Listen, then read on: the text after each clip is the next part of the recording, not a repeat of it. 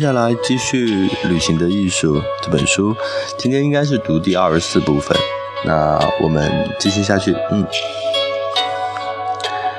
阿尔勒镇的旅游服务处位于小镇西南一条不起眼的混凝土街区里，游客可以在此拿到免费的地图，查询饭店、文化节、孩童看护、品酒。泛舟、历史遗迹和市场等资讯，但此处有一点特别突出，在大厅门口一张向日葵簇拥下的海报上写着“欢迎来到梵高的领地”，而大厅的墙上则被饰以丰收的场景、橄榄树和果园。旅游处旅游服务处特别向游客推荐被称作梵高的足迹的项目。梵高1890年去世，在他逝世一百年的纪念日，梵高在普罗旺斯待过的地方都能看到一系列的饰板。这些饰板被安装在金属板或是石板上，放置在那些梵高曾经画过。的地方，用以表达对梵高的敬意。石板上贴着梵高画作的复制品，并加上了几行解说词。不管是城里、麦田或橄榄园，都看得到这样的饰板。甚至在圣雷米也有。他在戈尔事件发生后不久，便被送入此处此地的疗养院。他在普罗旺斯的日子就在这里告终。我说服了我的主人们，打算花费一个下午的时间追寻梵高的足迹。于是我们来到旅游服务处领取地图。很偶然的，我们得知有一个一周一次由导游带领的游览项目，游客们。在院子里整装待发，而名额未满，价格也还合适。我们和好些热爱梵高者一同报名参加了这个项目。导游名叫索菲亚，是巴黎邦索神教巴黎邦巴黎索邦神学院的一名学生，正在撰写一篇有关梵高的论文。在他的带领下。我们到了此行的第一站——拉马丁广场。一八八八年五月初，因为觉得自己住的旅馆太贵，梵高租下了位于拉马丁广场二号的一栋建筑物的一侧，这就是著名的黄色小屋。这座黄色小屋的外墙被它的主人漆成了明亮的黄色，而屋内却没有。梵高。对于房屋内部的设计产生了极大的兴趣，他想让它显得单纯而朴素，具有南方的色彩：红色、绿色、蓝色、橙色、硫磺色和淡紫色。我想让它真正成为一间艺术家之屋，没有什么昂贵的东西，但是从椅子到图画。每一样东西都有特色，他这样告诉他的弟弟。以至于床，至于床，我已经买了乡间常用的床，不是铁床，而是大的双人床。它的外表给人坚固、耐久且恬静的印象。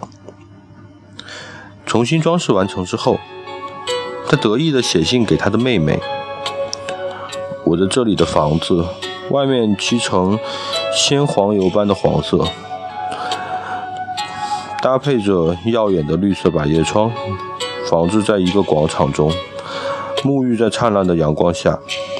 这房子有一个绿色的花园，里面种了梧桐、夹竹桃和洋槐。房子里面的墙完全被刷成了白色，地板由红色的砖块铺成。地板由黄色、由红色的砖块铺就。在房子的上空，就是耀眼的蓝天。在这间房子里，我可以生活、呼吸、沉思和作画。令人遗憾的是，索菲亚并没有什么可以展示给我们，因为黄色小屋已毁于二战。取而代之的是一座青年旅馆，并且由于旁边的一座巨大的军价商店。而显得更加矮小，因此我们驱车前往圣雷米，在梵高曾经住过的、曾经住过和那进行绘画活动的疗养院周围的田地里待了一个多小时。索菲亚随身携带了一本巨大的塑料封面的书，里面有梵高在普罗旺斯期间主要的绘画作品。他曾经在梵高，他经常在梵高曾经到过的地方，将它取来，将它举起来，让我们围在身边凝视。当他背着阿尔卑斯山，举起以阿尔卑斯山为背景的橄榄树的时候，大家纷纷赞叹这片景色和梵高的作品，但是。在团队中，偶尔也能听到异议。在我身旁，一个戴着大帽子的澳大利亚人对他的同伴，一个头发蓬乱的娇小女人说：“嗯，他看上去并不很像这片景色。”梵高的确担心这样的批评。他写信给他妹妹说：“许多人说过，他的作品看上去太怪异。他的作品看上去太怪异。”还有一些人甚至认为他的作品一无是处，令人厌恶至极。其原因不难发觉，在他的画中，房子的墙并非总是直的，太阳并非总是黄色的，甚至于草也并非总是绿色的。他画的树摆动得有些夸张。我的确对色彩的真实情况做了某些改变，他承认，并同时也对比例、线条、阴影和色调做了类似的改变。然而，改变真实情况对于梵高而言，仅仅是将那些所有艺术家都会被卷入其中的过程表达得更加清楚，也即。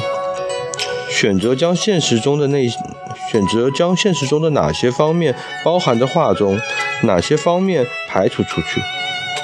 正如尼采所了解的，现实本身是无穷的，也永远无法全部被表现于艺术之中。在普罗旺斯的画家当中，梵高之所以以梵高之所以独树一帜，是因为他选择自己感觉到。自己感觉最重要的东西来表达，而像康斯坦丁这样的作家，花费了巨大的努力画起来则中规中矩，努力追求正确的尺寸。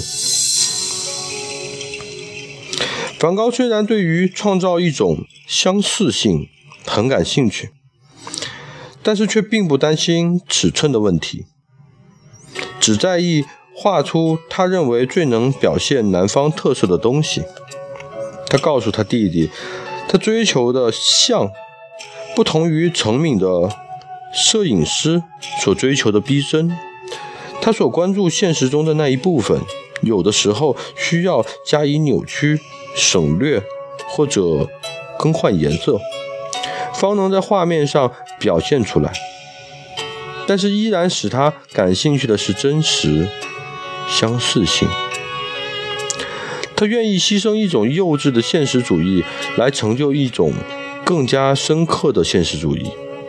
就像一个诗人，在描述一件事件时，虽然比不上一名记者来的真实，但是却可以，但是却可能揭示出在记者严谨的文字框架内无法找到的事件的真相。一八八八年九月，梵高写了封信给他弟弟，谈到他计划要画一幅肖像画。与其尝试着去精确再现展示在我面前的图景，我更加倾信，我更加倾向于随心所欲的表达颜色，运用色彩，为的是有力的表达我自己。我将给你举一个例子来说明我的想法。我打算画一个艺术家朋友的肖像。他是一个怀有伟大想象的人，天生就热爱自己的工作。这就是他在1888年9月初画的诗人。在我的画中，他将会是一个金发碧眼的人。我想将我对他的欣赏，我对他的爱，放进这幅画中。因此，开始时我尽可能忠实地把它画出来，但是这幅画仍然没有完成。为了完成这幅画，我的用色将非常专断、大胆。我对他亮丽的头发进行了夸张，我甚至调出橙色版。鹅黄色和苍白的淡黄色，它背后那道普普通通的墙，我则用我能想象出的最饱满、最强烈的蓝色作为背景。通过这种明亮的头部与饱满的蓝色背景的简单结合，我获得了一种神秘的效果，好像一颗星星在一片天蓝色夜空的深处。哦，我亲爱的弟弟。那些中规中矩的人们，只会将这种夸张看作是一幅漫画。几周之后，梵高开始另一幅漫画。今晚我想开始画一间咖啡馆。他晚上点着煤油灯，是我吃晚饭的地方。他告诉他弟弟。这种地方叫做夜间咖啡馆，整夜都开着。夜晚四周游荡的人们，如果没有钱支付一间寓所，或者醉得无法被抬进寓所，可以在这里寄宿。在创作《阿尔勒镇的夜间咖啡馆》这幅作品时，梵高为了表现现实的其他内容。而不再拘泥于现实的某些要素。他并没有再现景观本身或者咖啡馆的色彩。咖啡馆灯泡变形发出的咖啡馆的灯泡变形为发光的蘑菇。椅子的背弯，椅子的背弯成弓形，地板翘了起来。然而，他依然感兴趣于表达他对这个地方的真实想法。而如果他必须遵循艺术的那些经典规则，恐怕无法像这样将他的想法表现出来。那个澳大利亚人的抱怨在团队中是少见的。我们中的大多数人听完索菲亚的的解说后，都怀着一种重新建立起来的敬意。对于梵高和他所画过的那片风景的敬意，但是我突然想起帕斯卡尔一句尖刻的名言：早在梵高到法国南部的几百年前，他就说出这样的话了。绘画是多么的虚荣。它使我们不去赞美事物本身，而兴奋地赞美绘画所体现出来的与事物的相似性。令人尴尬的是，在我还没有发现梵高对普罗旺斯的描绘前，我并不那么欣赏普罗旺斯这个地方。但是在意欲在意欲讽刺艺术爱好者的同时，帕斯卡尔的谏言。却有可能忽略了重要的两点。如果我们设想所有画家所做的就是精确地再现他们眼前的图景，而我们赞叹这样一幅绘画时，一幅绘一幅描绘了一个我们知道却不喜欢的地方，这听起来荒谬而虚伪。如果这些画家是精确地再现他们眼前的图景，那么在一幅画中，我们将要赞叹的对象，便只是画家的技巧和他本人的声明了。这样说来，或许帕斯卡尔说的绘画无用论的确没错，但是，如同尼采所言，画家并不单纯的再现，他们有所选择，有所强调。同时，他们还致力于表现他们眼前的真实，因而值得让人真心喝彩。而且，即便我们所赞美的关于一个地方的图画不在眼前，我们也不必像帕斯卡尔暗示的那样，恢复我们对这个地方的漠然。欣赏的能力可以从艺术转向现实世界。我们会发现，许多事物最初画在最初画布上的图景，让我们感到愉悦。而后，我们在画作所描绘的那个地方喜欢上它们，就像看了梵高的柏树之后，我更知道如何欣赏柏树。普罗旺斯并不是唯一因为艺术作品而让我开始欣开始欣赏，继而想去履历的地方。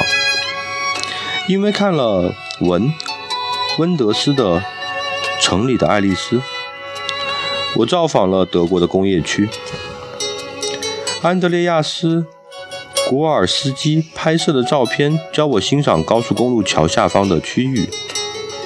由于帕德里克·谢勒的纪录片《现代鲁滨逊漂流记》，我围着英格兰南部的工厂、购物中心。和商业园区度过了一个假期。一个地方经过伟大画家的描绘，往往会变得更为动人。阿德勒的服务，阿德勒的旅游服务处，不过是普加利用艺术与欲望、旅行欲望的关系。翻开旅行史来看，这样的例子曾在不同的国家出现。啊！而且透过不同的艺术媒介，最显著、最早的例子就是18世纪下半叶的英国。历史学家们认为，在18世纪之前，英格兰、苏格兰和威尔士乡村的大部分地区并没有吸引人们的目光。那些后来被认为是自然、自然的、无可争辩的美丽的地方——瓦伊河谷。苏格兰高地、湖区，几个世纪以来一直无人闻问，甚至遭人蔑视。丹尼弗、丹尼尔·迪福于一八十八世纪二十年代游览了湖区，他对此地的描绘是贫瘠、可怕。在苏格兰西部小岛之旅中，约翰逊博士写道。高地是崎岖的，令人遗憾的，缺乏植物的装饰。一眼望去，尽是绝望的荒芜；一一眼望去，尽是绝望的贫瘠。在极乐什尔时，鲍斯维尔为了激起约翰逊的兴致，指着一座山说：“那山看起来很高。”哪知约翰逊不耐烦地问：“哪知约翰逊不耐烦地说：‘哪门子高？不过是一个大土丘罢了。’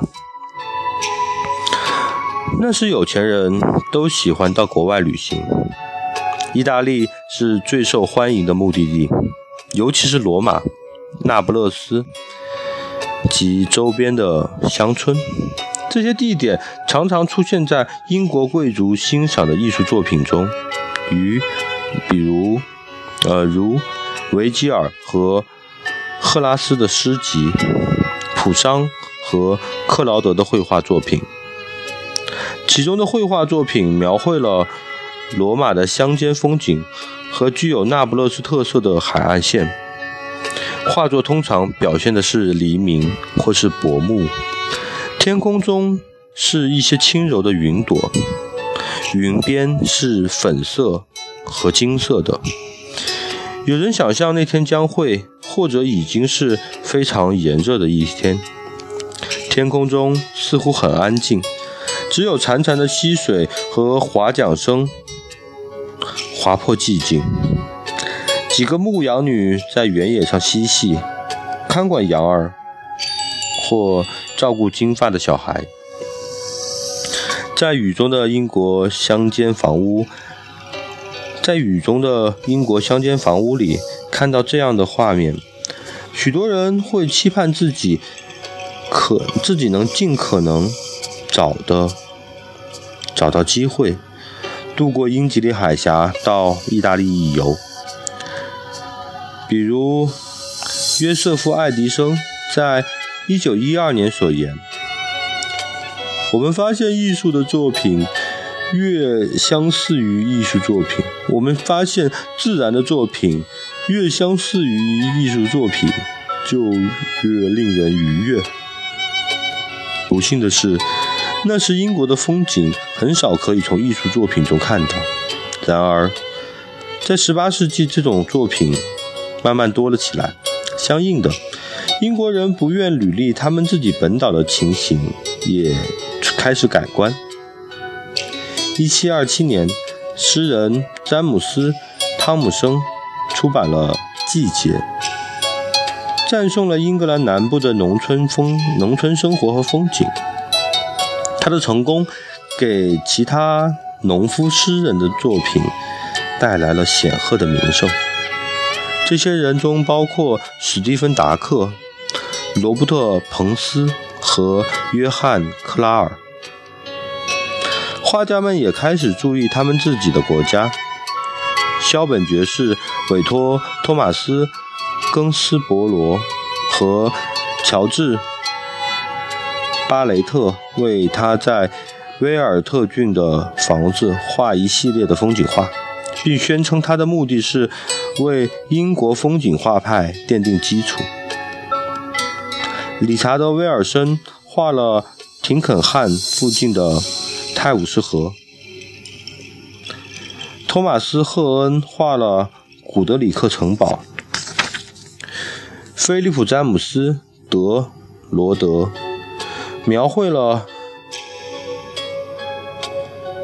德罗，嗯，菲利普·詹姆斯·德罗德堡描绘了廷特恩修道院。托马斯·史密斯画笔下则是。德文德文特湖和温德米尔的风光，结果没多久，英伦诸岛便成为了热门的旅游地。瓦伊河谷第一次人满为患，北威尔士的群山、湖区及苏格兰高地也是如此。这是一个近乎完美的注脚，证明了这样一个论点。只有那些世界的角落已经被艺术家们绘画或描画或描写之后，我们才会有兴趣去探索它们。这个理论当然有点夸张，就像认为在惠斯勒之前没有人注意到伦敦的雾，或者在梵高之前没有人注意到普罗旺斯的柏树一样。艺术。不可能完全凭借自身力量创造热情，也不可能是从凡人所缺乏的情感中产生。它只是推波助澜，诱发诱发出更深刻的感受，使我们不至于因匆忙和随意而变得麻木。明年去哪里旅行才好？艺术可能对挑选地点颇有影响。阿尔勒旅游服务处似乎已经体会到了这一点。